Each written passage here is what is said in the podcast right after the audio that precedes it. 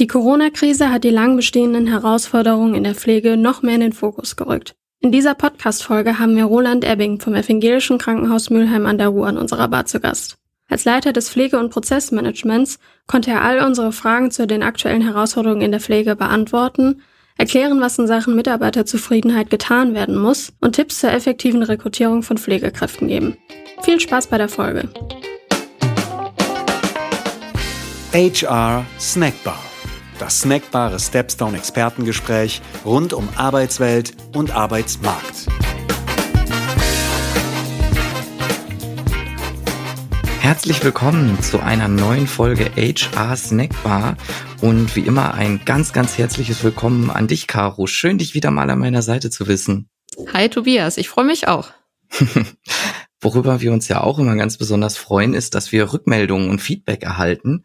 Und wir haben ja ganz viele Rückmeldungen dazu erhalten, dass wir einfach mal mehr Folgen machen sollen, die sich mit der Situation in ganz bestimmten Berufsgruppen, in ganz bestimmten Branchen auseinandersetzen. Ja, also haben wir uns gedacht, so wie wir sind, ne, äh, machen wir das doch einfach. Und zwar schauen wir uns heute, wie ich finde, einen der absolut wichtigsten Sektoren in unserer Gesellschaft an. Ähm, eine Tätigkeit, vor der ich, das muss ich jetzt sagen, allerhöchsten Respekt habe. Also ich glaube, wir sprechen hier immer von großem Respekt gegenüber äh, den Professionen, mit denen wir uns hier beschäftigen. Aber dieses Mal ist es, glaube ich, was ganz Besonderes, denn hier müssen wir nicht über einen abstrakten Purpose diskutieren, sondern der liegt absolut auf der Hand aus meiner Sicht. Es geht um das Thema Krankenpflege. Pflege. Und deshalb freue ich mich, dazu einen absoluten Experten natürlich wieder an unserer Bar begrüßen zu dürfen. Roland Ebbing verantwortet die Gesamtleitung Pflege- und Prozessmanagement am Evangelischen Krankenhaus Mülheim. Roland, ich äh, glaube, also Expert, absoluter Experte können wir dich doch durchaus nennen, oder? Also du hast jetzt gerade gelacht. Erstmal schön, dass du da bist. Ja, hallo, danke für die Einladung. Und äh, ja, man kann mich schon so nennen, das ist okay. ist natürlich Experte großes Wort, aber ich denke, ja, ich kenne mich schon ganz gut aus. Ich denke doch auch. Und ähm, ich glaube mit, wenn ich es richtig zusammengerechnet habe, mehr als 30 Jahren Erfahrung im Krankenhaus. Du nickst, super können wir uns kaum jemand Besseren hier vorstellen, um die Situation einzuordnen. Und ich würde ganz gerne damit starten, einmal das große Ganze in den Blick zu nehmen. Mhm. Während unser Barkeeper dir deinen bestellten und wohlverdienten Latte Macchiato zubereitet, kannst du uns ja vielleicht einmal mit einer grundlegenden Einordnung helfen. Wie würdest du die Situation auf dem Arbeitsmarkt für die Pflege generell einordnen? Also wir alle kennen ja die zahlreichen Schlagzeilen, Fachkräftemangel in der Pflege verschärft sich und so weiter. Das Thema ist auch nicht erst seit dem letzten Krisenjahr in den Medien. Deshalb einmal an dich die Frage, wie blickst du generell auf die Situation? Also so wie du es schon sagst, der, äh, die Situation ist sehr schwierig. Es gibt einen signifikanten Mangel. Ähm, und ich muss sagen, dass es insgesamt, also in den letzten Jahren ja sich angedeutet hat und jetzt nochmal verschärft und durch den demografischen Wandel, die Zahlen sind bekannt, ne, es gibt verschiedene Untersuchungen, schwanken zwischen 300 und 500.000 fehlenden äh, Pflegekräften in den nächsten Jahren. Und da sind wir halt in einem Bereich, der halt zu einem Verteilungswettstreit führt, weil der Arbeitsmarkt oder der ist leer, was Pflegekräfte angeht. Und äh, darum geht es im Moment darum, Angebote zu machen, die losgelöst von der Vergütung andere Dinge beinhalten, äh, um halt eben attraktiv als Arbeitgeber zu sein, um Pflegekräfte halt auch ähm, zu gewinnen. Und da sind wir auf dem Weg. Wir steigen auf jeden Fall später noch mal ein bisschen tiefer ein, wenn es darum geht, wie kann man denn Stellenangebote attraktiv machen für Pflegekräfte? Welche Möglichkeiten gibt es über das Gehalt hinaus eben attraktiv zu sein als Arbeitgeber? Da werden wir auf jeden Fall noch ausführlicher drüber sprechen. Und vorher würden wir aber ganz gerne noch mal ein bisschen genau über den Pflegeberuf an sich sprechen, denn wir haben in diesem Podcast das Thema Fachkräftemangel schon in anderen Bereichen beleuchtet. Wir hatten zum Beispiel einen Gast da zum Thema ähm, Fachkräftemangel in der Gastronomie oder auch einen Gast zum Bereich Fachkräftemangel im, im Bereich der Berufskraftfahrer. Und ich glaube, überall gibt es so ganz ähnliche Herausforderungen. Und es hat sich immer bewährt, den Gästen die Frage zu stellen, was macht denn diesen Beruf, diesen speziellen Beruf, über den wir reden, in unserem Fall heute eben Pflegefachkräfte, was macht diesen Beruf so einzigartig aus deiner Sicht? Also warum begeistert dich dieser Beruf? Warum hast du den damals auch ergriffen? Warum wolltest du das lernen? Und was macht diesen Beruf auch heute aus deiner Sicht so besonders? Also grundlegend für mich war und ist halt auch der Umgang mit Menschen. Also ich habe halt eben diese Beziehung, die da immer zwischen Patient und mir steht oder halt auch den Kollegen. Der zweite Punkt ist die Vielfältigkeit. Also letztendlich ärgert es mich man zwischendurch so ein bisschen, wenn man halt Plakate sieht, wo für Pflegekräfte geworben wird.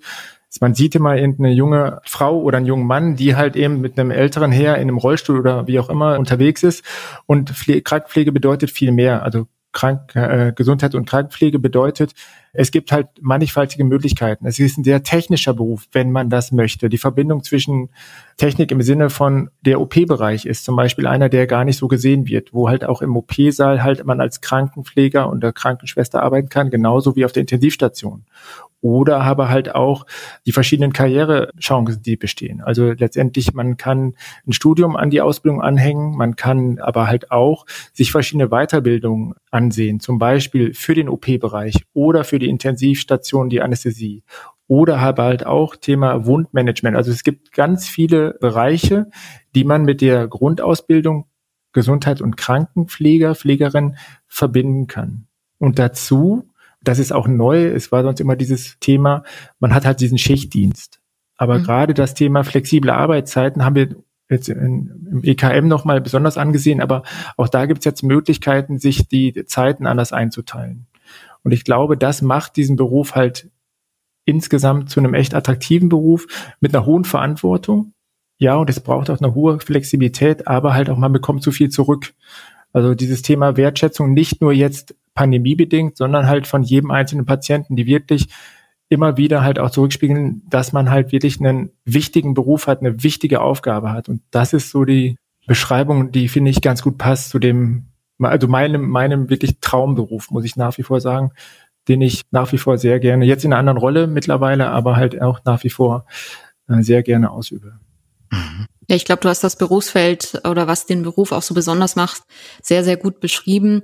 Was mich noch interessieren würde, aber ich bin mir gar nicht sicher, ob du darauf so spontan noch eine Antwort hast. Wie ist das dann eigentlich, das Verhältnis Quereinsteiger zu, sage ich mal, jungen Leuten, die das wirklich als erste Berufswahl nach der Schule wählen? Hast du da einen Überblick? Also es ist so, dass letztendlich wir zu dem Thema sagen können, also es gibt verschiedene, ne, diese Generationsthemen, also ne, Generation X, Y, Z und da muss auch die Krankenpflege ähm, auch, also auch wir darauf reagieren. Das heißt, da gibt es eine andere Haltung auch zu dem Beruf im Sinne von, nicht nur halt die, äh, sag ich mal, im Krankenhaus kennt ihr auch dieses Thema Hierarchie, sondern letztendlich da ist Beteiligung gefragt. Da ist halt auch das Thema auch konstruktive Kritik, aber auch frühzeitige Perspektiventwicklung mit den dann frisch Examinierten. Also wir führen dann halt auch, auch Perspektivgespräche. Das heißt, nach dem Examen, okay, wo möchtest du denn hin? Was stellst du dir vor? Und das machen wir auch schon jetzt im Rahmen unserer Ausbildung dass wir jetzt schon mit den jungen Leuten sprechen und sagen, ey, wo wollt ihr denn hin? Und dann halt mhm. eben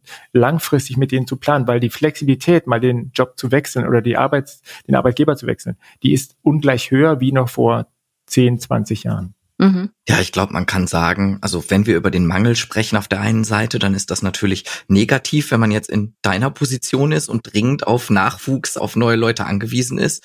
Aus Perspektive ähm, ja examinierter Pflegerkräfte ist das natürlich eine hervorragende Ausgangsbedingung, weil der Job ist sicher, würde ich sagen, oder? Ja, gut, das ist so selbstverständlich mittlerweile. Genau.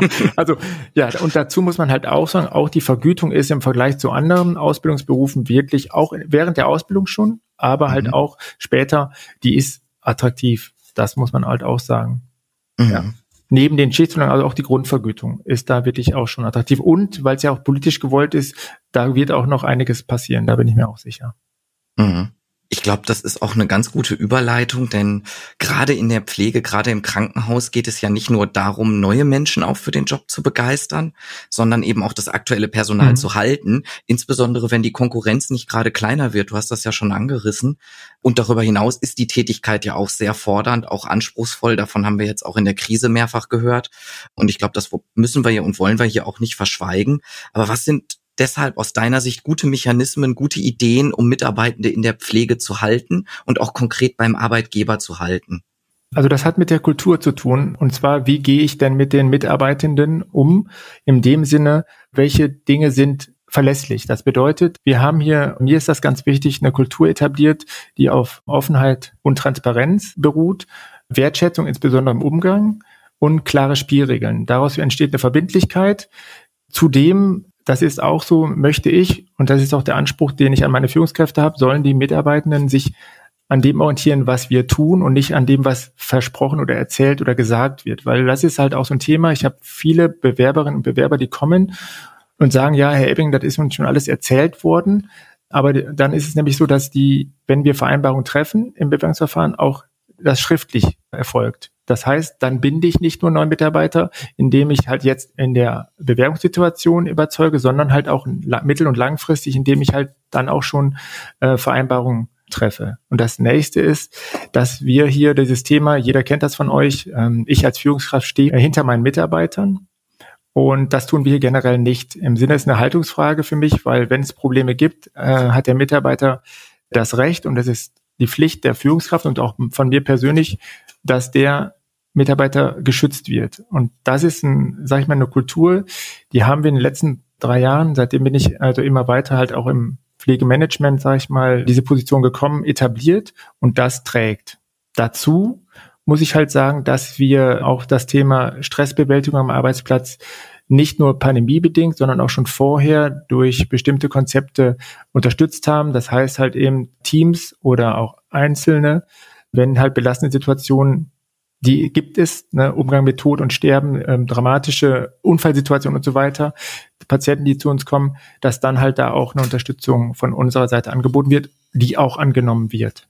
Eine gute Möglichkeit, Mitarbeiter zu halten, und das hast du ja auch schon angesprochen, ist natürlich auch Karrierewege aufzuzeigen. Wie macht ihr das mit aktuellen Mitarbeitern? Also muss der Mitarbeiter selber aktiv werden und auf euch zukommen, sagen, ich möchte mich gerne weiterentwickeln oder habt ihr regelmäßig Entwicklungsgespräche? Wie funktioniert das mit der Karriere bei euch? Also das Schöne ist, wir hatten gerade die jungen Kolleginnen und Kollegen, die kommen ganz selbstbewusst, machen dann Termine und fragen nach. Also ich, mhm. ne, ich habe jetzt einen jungen Kollegen gehabt, der kam, sagte so, ich habe mein Pflegemanagement-Studium, jetzt schließe ich ab.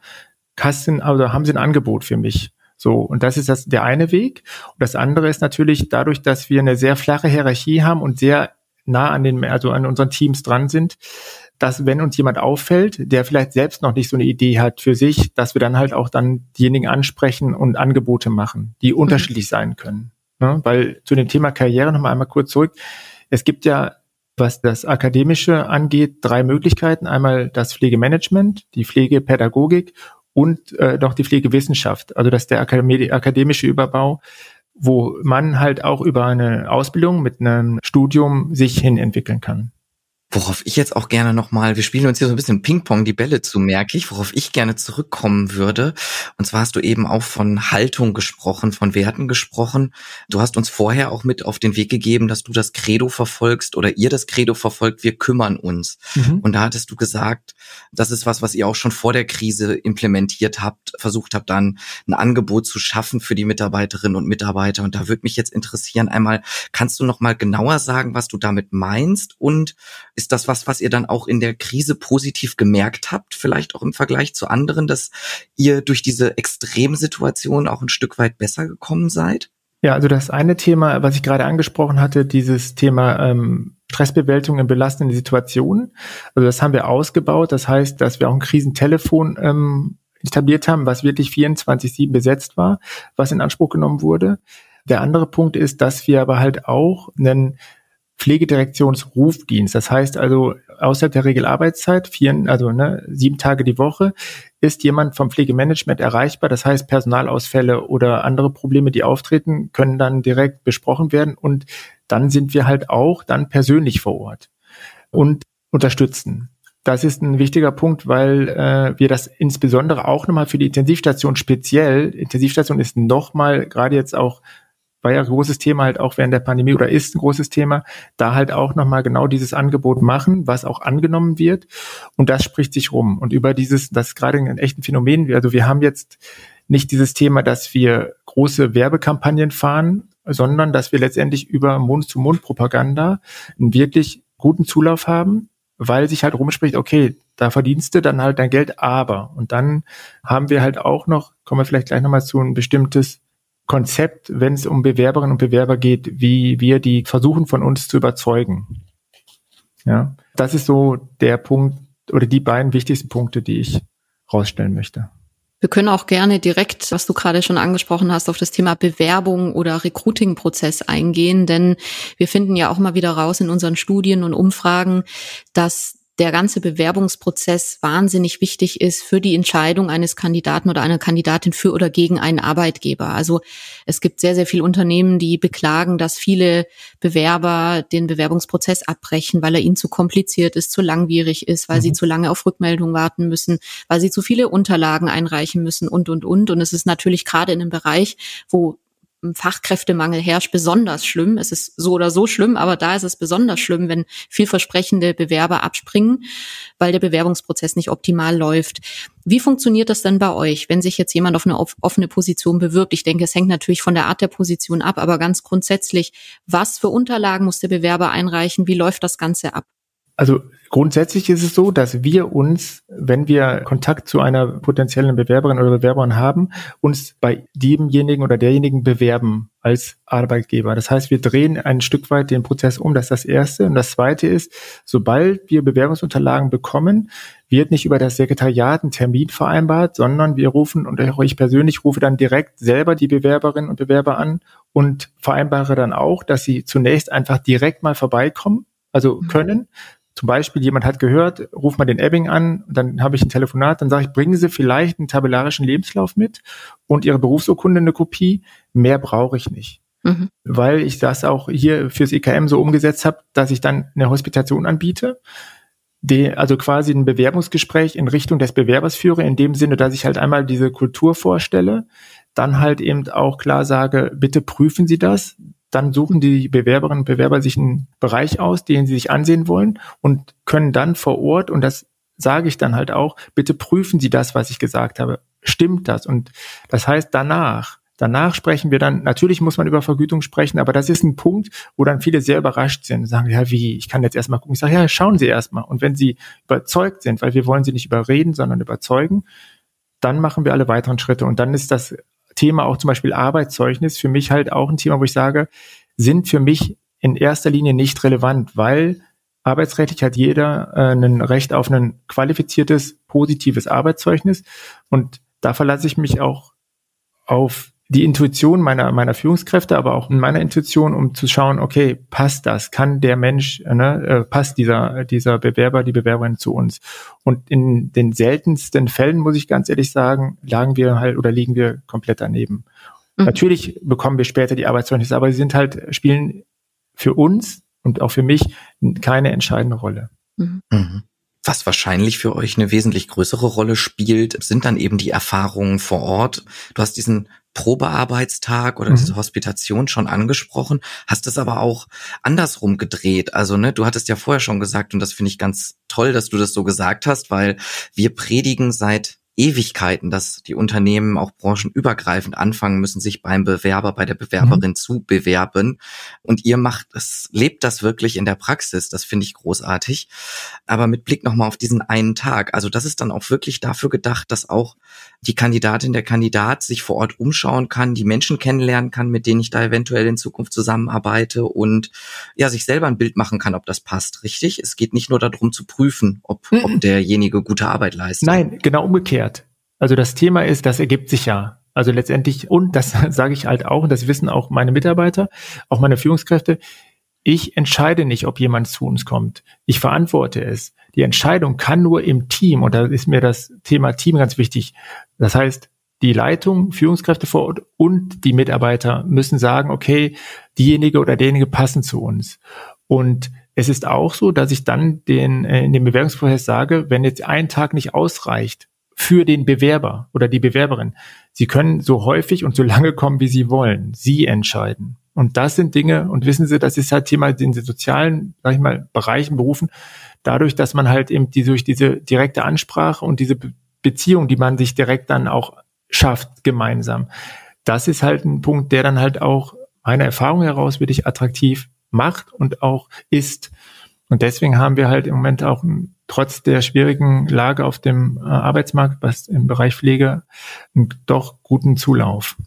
Also ich glaube, wenn du so von dem Recruiting-Prozess erzählst, den ihr habt und auf was ihr da Wert legt, dann können sich, glaube ganz viele Recruiterinnen und Recruiter beziehungsweise ganz viele Unternehmen auch eine große Scheibe von abschneiden. Also ihr macht ganz, ganz viele Dinge, bei denen Tobias schon gesagt hat, die predigen wir eigentlich schon seit seit vielen Jahren, finde ich äh, sehr, sehr modern und ähm, auch sehr gut und sehr ähm, eigentlich sehr logisch, aber leider wird's halt doch oft nicht so gemacht, wie du es beschrieben hast.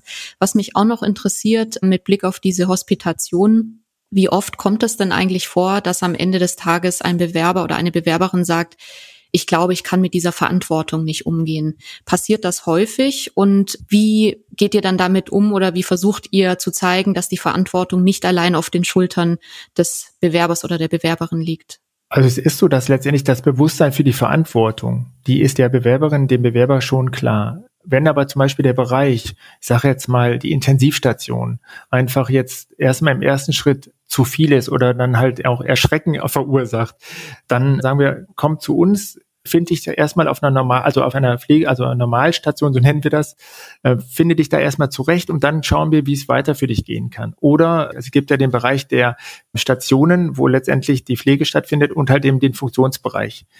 Da sind halt auch nochmal zwei Settings, die sich grundlegend unterscheiden.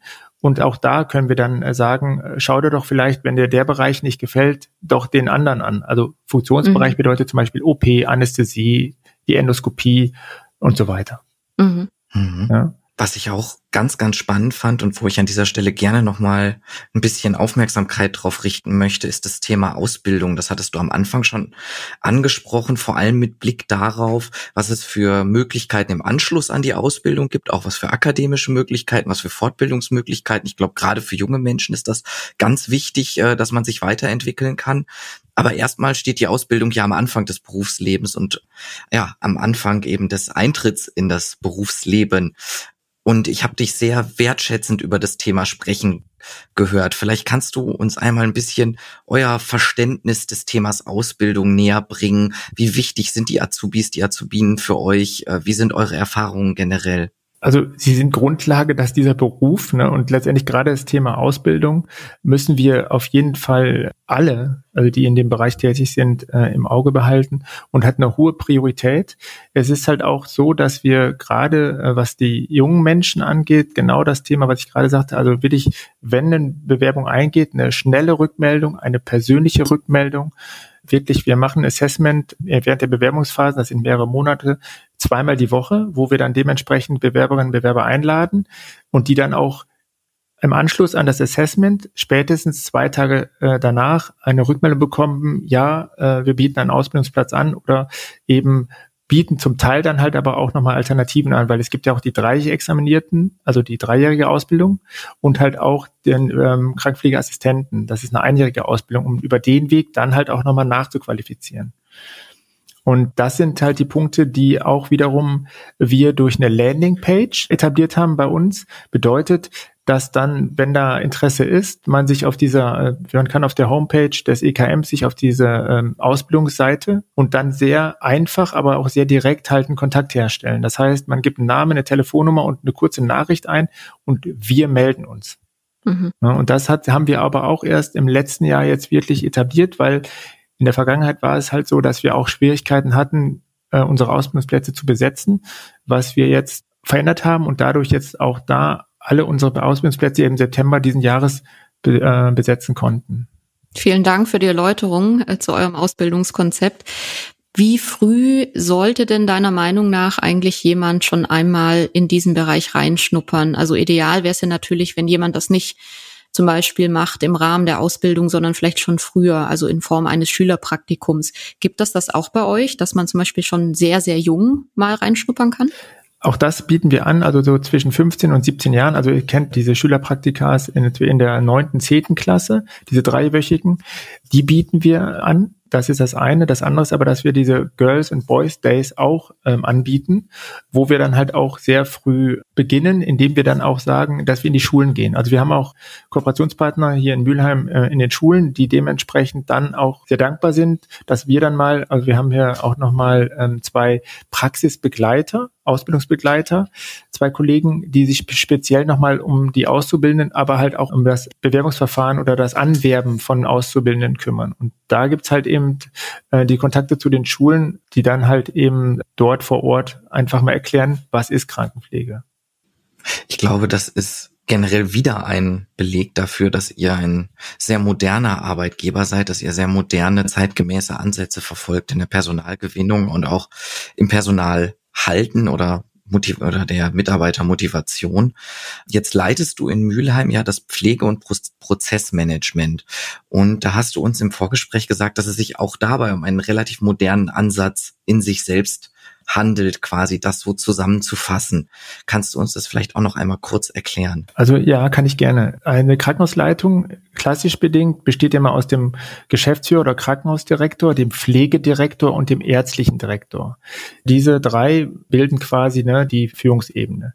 Jetzt ist es so, dass wir uns hier dazu entschieden haben, weil letztendlich wir den Patienten in den Mittelpunkt gestellt haben, gesagt haben, da passiert noch viel mehr um den Patienten herum. Und diese, sage ich mal, Berufssparten oder sage ich mal, diese sektorale Aufteilung führt halt auch häufig zu Reibungsverlusten. Und äh, es ist so, dass wir uns gesagt haben, okay, dass wir innerhalb der Krankenhausleitung, der Ärztedirektor ist natürlich derjenige, der die, den medizinischen Part vertritt, äh, der Krankenhausdirektor ist für bei uns für die Verwaltung zuständig und halt auch die Personalfragen in dem ärztlichen Dienst. Aber da sind Themen wie zum Beispiel die Patientensteuerung, die Belegungssteuerung, das operative Medizincontrolling, also all das Thema Erlössicherung, haben wir jetzt quasi ähm, vereint in dieser Gesamtleitung Pflege und Prozessmanagement. Also weil wir auch deutlich machen wollten, weg vom Separieren, sondern hin zum ganzheitlichen Ansatz. Und ja, das stimmt, das ist selten und eigentlich auch eher außergewöhnlich, dass wir das so tun. Haben aber die auch jetzt die Erfahrung, dass wir damit einen sehr guten Managementansatz haben. Der ist neu, der war auch hier erstmal mit äh, etwas Skepsis verbunden, ist ja klar. Aber das ist sowieso die Erfahrung, die ich persönlich, ich bin jetzt seit sieben Jahren erst hier und bin ursprünglich als OP-Manager mal nicht angefangen, aber dass letztendlich die Bereitschaft, sich auch solchen neuen Dingen zu öffnen, hier im EKM einfach nochmal auf fruchtbaren Boden gefallen ist. Ja, das ist so. Das ist ja im Prinzip das, also was du gerade beschrieben hast, auch das, was du im Vorgespräch gesagt hast. Ähm, es muss aufhören, dass man separiert zwischen die Ärzte und die Pflege. Und ich glaube, wenn man das vom Managementansatz so vorlebt, wirkt sich das natürlich auch auf die Kultur aus in einem Krankenhaus beispielsweise in einer Klinik, wie auch Ärzte mit Pflegern umgehen und auch andersrum, ne, dass man sich als eine Einheit versteht, als medizinische Berufe, die alle ihren gleichen Stellenwert haben. Ich glaube, das ist auch wahnsinnig wichtig, wenn man das oben vorlebt. Nur dann kann das eben auch unten ankommen und weitergelebt werden. Ja, wobei äh, gu guter Hinweis, Caro. Äh, weil nämlich letztendlich das eine ist ja das, äh, sag ich mal, die horizontale äh, Ebene, aber auch die, die vertikale ist mir wichtig, weil das ist auch so, ich selber äh, bin nur Teil des Ganzen. Das bedeutet, dass ich letztendlich auch sage, ohne meine Teams, und damit meine ich nicht nur meine Führungskräfte, sondern wirklich alle Kollegen, pflegerisch, ärztlicherseits, aber selbst halt auch Reinigungskraft. Mhm. Es geht nur gemeinsam. Was mir, was mir wichtig ist, in dem Zusammenhang, dass man nur erfolgreich sein kann, wenn man sich klar macht, dass es nur miteinander geht. Mhm. Dass letztendlich klar ist, nur alleine auf einer Managementposition, auch die ich jetzt bekleide, ist es nicht möglich, äh, so ein Unternehmen erfolgreich äh, in die Zukunft zu bringen. Mhm. Ja, finde ich nochmal sehr schön zusammengefasst, weil die, sag ich mal, die OP-Reinigungskraft ist eben genauso wichtig wie die Pfleger oder Assistenten und Chirurgen, die dann dort vor Ort sind. Ne? Also ein Patient kann nur dann umfassend versorgt werden, wenn einfach alles funktioniert. Und das finde ich, hast du nochmal sehr schön beschrieben. Ja, ich glaube leider, dass die Bar bald schließen muss. Das ist immer sehr schade, weil ich glaube, wir könnten noch sehr viel mehr und sehr viel länger mit dir über den ganzen sehr komplexen Bereich Pflege sprechen. Aber leider unser Barkeeper ist immer etwas streng. Deswegen ja, vielleicht an dieser Stelle nochmal äh, die Möglichkeit, gibt es denn etwas, was wir hier in diesem Interview oder diesem Gespräch noch nicht angesprochen haben, was dir jetzt auf dem Herzen liegt und wo du sagst, das möchtest du irgendwie noch ganz gerne kurz anmerken? Wenn es etwas gibt, dann wäre jetzt der richtige Zeitpunkt. Letzte Runde. Vielleicht ein Punkt an euch von Stepstone. Mhm. Da wäre mir wichtig, also ich finde das Format sehr gut, aber gleichzeitig habt ihr auch gerade am Anfang beschrieben, dass ihr euch äh, sag ich mal, insbesondere bestimmten Berufsgruppen widmet. Und das halte mhm. ich für sehr sinnvoll und halt auch attraktiv, weil es macht dann auch wirklich wenn ich mir jetzt vorstelle, ich höre mir diese Snackbar an, dann auch für mich Sinn, ne, als wenn ich jetzt so Overhead-mäßig in irgendwelchen, sag ich mal, äh, abstrakten Dingen unterwegs bin und nicht so praxisnah, wie ihr es jetzt mit mir gemacht habt und ich mit mhm. euch machen durfte. Deswegen, also mir hat es großen Spaß gemacht, muss ich sagen, äh, aber auch gleichzeitig dann halt eben in der Realität sich zu bewegen. Mhm. Ja. Absolut. Nee, das nehmen wir auch gerne mit. Also wir haben auch die Erfahrung gemacht, dass diese Beschäftigung wirklich im Detail mit bestimmten Berufsbildern eben sehr, sehr gut ankommt und die Leute auch wirklich wahnsinnig interessiert, weil ich glaube, man nimmt nicht nur viel zum Beispiel als Recruiter für die eigene Recruiting-Praxis mit, sondern mhm. man lernt einfach auch wahnsinnig viel über wichtige Berufe. Also als wir über Berufskraftfahrer gesprochen haben, das war auch super interessant, weil wer beschäftigt sich schon mal im Detail mit dem Berufsalltag und, und weil viele wissen ja gar nicht, was da alles dahinter steckt, außer dass man am Steuer sitzt und ein LKW fährt, was ja an sich schon mal gar nicht mal so einfach ist. Also deswegen nehmen wir das sehr gerne mit und werden uns auf jeden Fall bemühen, noch weiter in Zukunft wichtige Berufsfelder auch noch im Detail zu beleuchten. Ja, Tobias, gibt es denn von deiner Seite noch was, was du loswerden möchtest? um ehrlich zu sein, habt ihr das jetzt gerade vorweggenommen, weil ähm, ich fand es auch wieder sehr, sehr einleuchtend und ähm, habe nochmal ein viel, viel besseres und runderes Bild des Berufs Krankenpflege, Krankenpflegerin gewonnen und einfach auch gemerkt, wie vielfältig auch wieder dieser Beruf ist. Also ich glaube, wir schreiben uns demnächst mal eine Liste, welche Berufsgruppen wir uns noch genauer anschauen sollten und äh, machen damit auf jeden Fall weiter. Vielen Dank dir, Roland. Das war super, super spannend. Sehr gerne. Super. Ja, dann bleibt mir auch nur noch zu sagen, Roland, vielen herzlichen Dank, dass du heute an unserer Bar warst und uns so viele spannende Einblicke in den Bereich der Pflege gegeben hast. Und wie ich gerade auch schon so ein bisschen gesagt habe, ich glaube, dass du mit dieser Folge einen wirklich wichtigen Beitrag dazu geleistet hast, einmal ein besseres Verständnis für das Berufsfeld des Pflegers oder der Pflegerin zu schaffen. Und gleichzeitig auf der anderen Seite können sich Recruiterinnen, Recruiter oder generell HR-Personalverantwortliche aus allen Bereichen einiges für ihre Praxis mitnehmen, denn viele deiner Einsichten Ansichten und auch Tipps lassen sich mit Sicherheit mühelos auch auf mhm. andere Felder übertragen und in der Praxis anwenden. Und da, genau darum geht's ja auch in unserem Podcast.